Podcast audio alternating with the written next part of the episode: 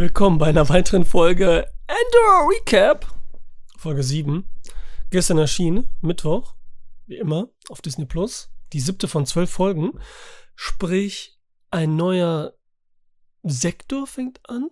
Ein neuer Part aus drei Folgen bestehend.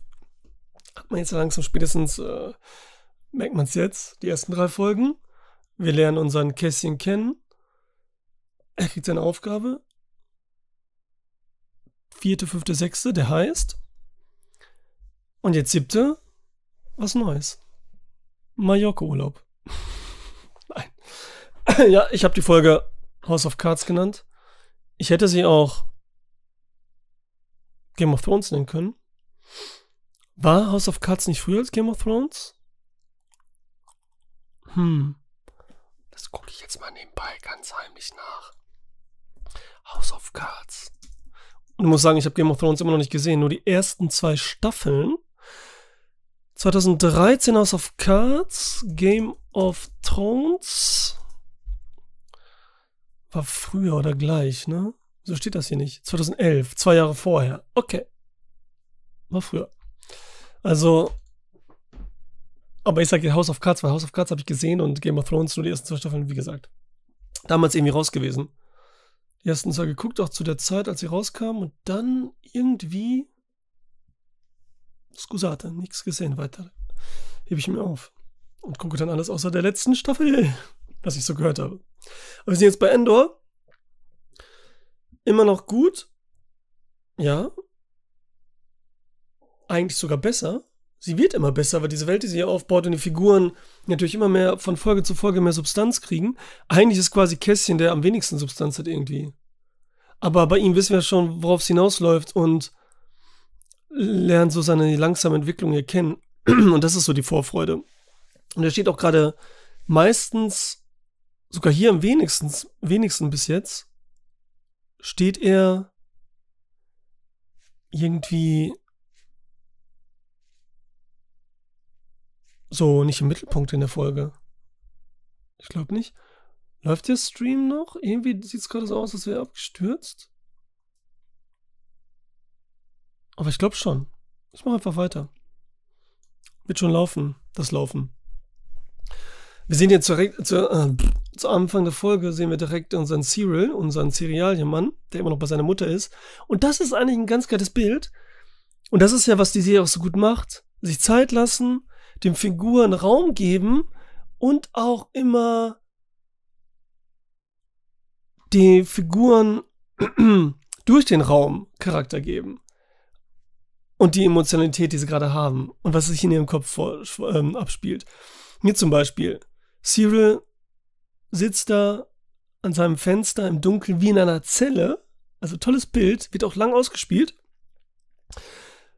Und schaut hinaus so in Richtung Freiheit, auch wenn es, was da draußen ist, jetzt auch nicht so schön ist, so die Welt. Und dann wird er von seiner Mutter gerufen.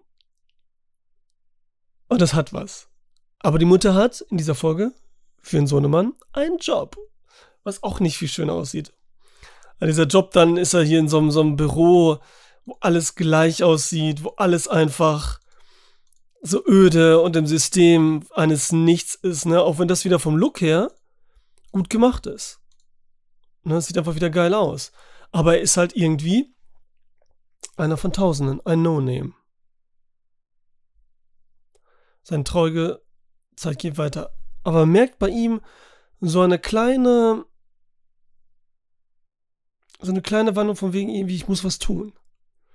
Und das ist halt so interessant, dass wir den ganzen Hintergrund halten. Und auch spüren, was das für ein Typ ist und ihn überhaupt die ganze Zeit spüren. Das ist ja bei allen Figuren hier so. Mega geil. Dann sind wir bei unserer Mothma, die wieder unseren Skarsgård besucht. Wie heißt er nochmal? Luthen.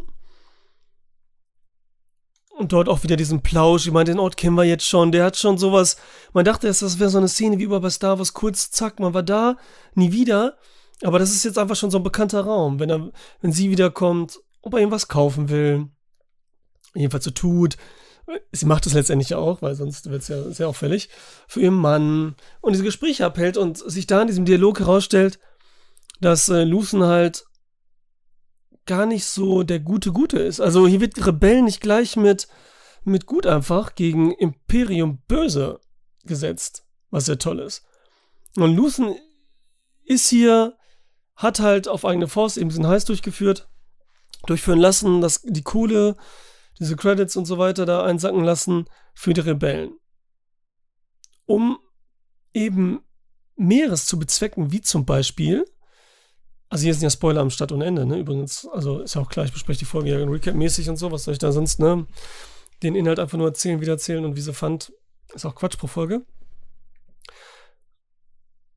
Und Luthen halt damit das bezwecken wollte, was passiert ist. Das Imperium dreht langsam ein bisschen am Rad und denkt so, was ist da los?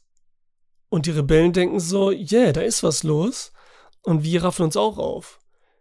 Und Gen Genevieve, unsere Mothma hier, die es immer noch toll macht, fand das natürlich nicht so gut. Die wollte das natürlich auf subtile Art und mit Geldern und wollte eben nicht, dass das Imperium auch wach wird und diese Maßnahmen unternimmt, denn jetzt werden halt Haftstrafen erhöht, jedes kleine Vergehen wird auch nochmal, da werden die die Rechte genommen und so weiter. Das Imperium dreht jetzt richtig am Rad und wird immer strenger. Das wollte Genevieve halt nicht, weil die kleinen Leute natürlich dann auch dann in Gefahr sind, auch die Nichtkämpfer und so weiter. Ne? So einfach das ganze Volk.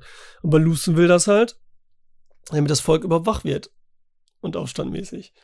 Also jeder hat, hat so seine Risiken und opfert irgendwie was und so. Ne? Deswegen, das ist schon ganz interessant. Deswegen ist Luthen halt ein böser Rebell so ein bisschen. Also das sind die Frage, welche Mittel sind da ausreichend? Ich meine, hier ist schon dargestellt durch Schwarz und Weiß irgendwie. Die Kontraste und so, Yin Yang, böse und böse. Ne? Beide wollen dasselbe, aber jeder auf eine andere Art und Weise. Ähm, auch toll gemacht immer noch. Und immer noch spannend, die Szene einfach. Wie sie versuchen halt, hier sagt sie es auch mit dem Lächeln immer, dass sie immer so oberflächlich gesehen, so diesen Schein wahren wollen. Geil, auf jeden Fall. Dann geht's weiter Denn Luthen will natürlich dann unseren Kästchen erledigen, weil er eigentlich kein offizieller Rebell ist. Er war ja, so, war ja Söldner einfach nur und weiß zu viel. Deswegen wollen sie ihn beseitigen lassen. Und hier auch toll, tolle Szene, tolles Bild. Also es sieht wirklich cool aus. Immer noch die Atmosphäre und hat was. Und hier ist mir nochmal aufgefallen, wie sehr und wie viel Frauen dann doch hier in der Serie vorkommen, die schön intrigiert sind und nicht so, wir müssen jetzt mehr Frauen haben oder so, die was zu sagen haben, die cool sind, die es drauf haben. Ich meine, unsere beiden, ähm, eben wie gesagt, Mothma und unsere äh, Dedra Miro, von Denise Duff gespielt im Imperium und so. Das sind schon die stärksten Rollen eigentlich, die Frauen hier.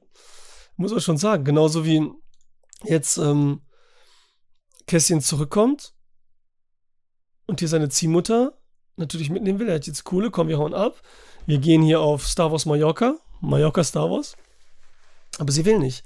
Weil gerade sie auch durch seine Taten, die von Kässchen selbst, eben diesen Überfall, auch, also in nächster Nähe, bekommen wir dann und Kässchen damit, was das auslöst. Dass eben Rebellen, beziehungsweise Leute zu Rebellen werden und was tun wollen gegen das Imperium. Er selber aber immer noch dagegen ist. Weil wir dann auch in einer Vergangenheitssequenz wieder aus Kästchens Vergangenheit erfahren, wie sein Ziehvater anscheinend gehängt wurde, weil er genau das Gegenteil machen wollte, nämlich Rebellen aufgehalten hat, sie sollen aufhören, Menschen, die sie einfach wehren, aber dann von Imperium halt gehängt wurde.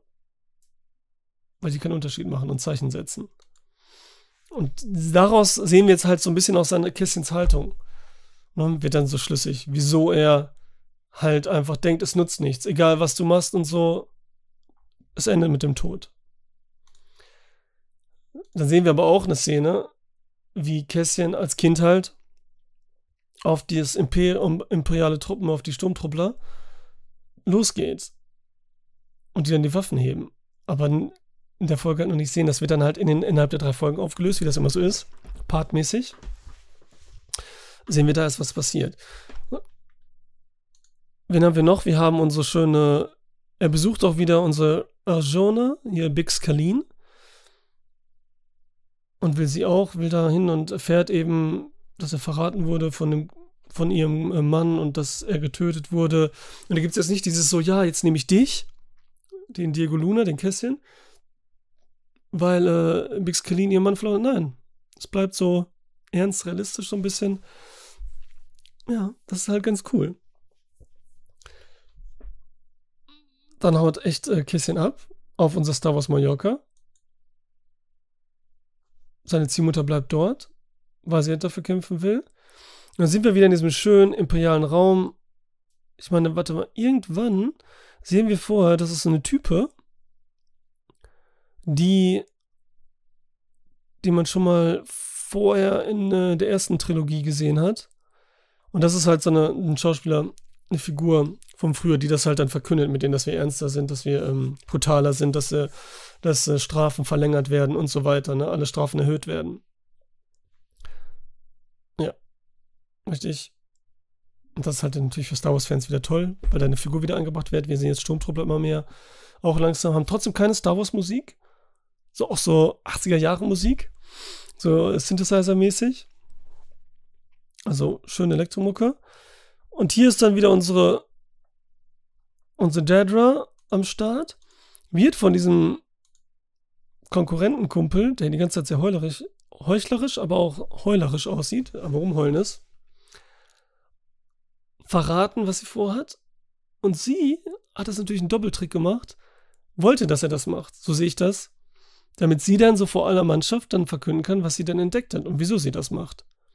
Und damit kriegt sie dann von dem Oberchef hier keine Ahnung, wie der hieß, bekommt sie dann ähm, die Befugnisse für einen neuen Sektor.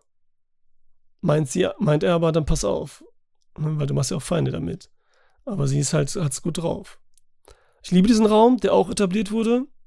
Der auch immer genau wie der bei Skarsgård, dieses Museum-Ding, äh, dargestellt wird. Also, und das ist wie memmig der auf einmal. Egal. Mega.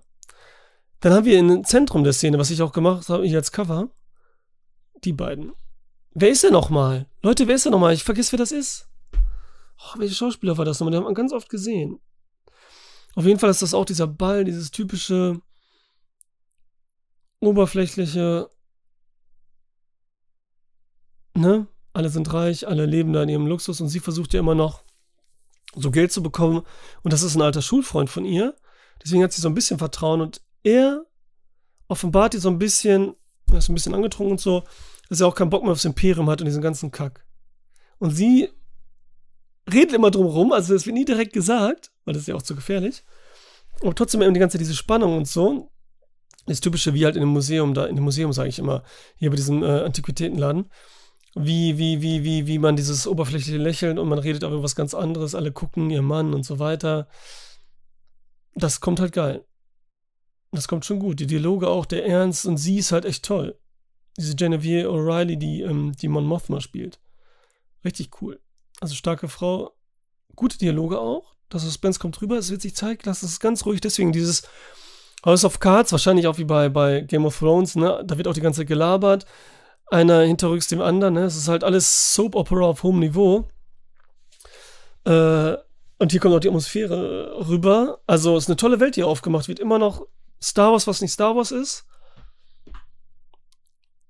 Einfach, also, hat total was. Ist mega halt. Wenn es da mal so auch Filme gäbe, wahrscheinlich würde das in Filmform gar nicht funktionieren, so wirklich. Ähm, see.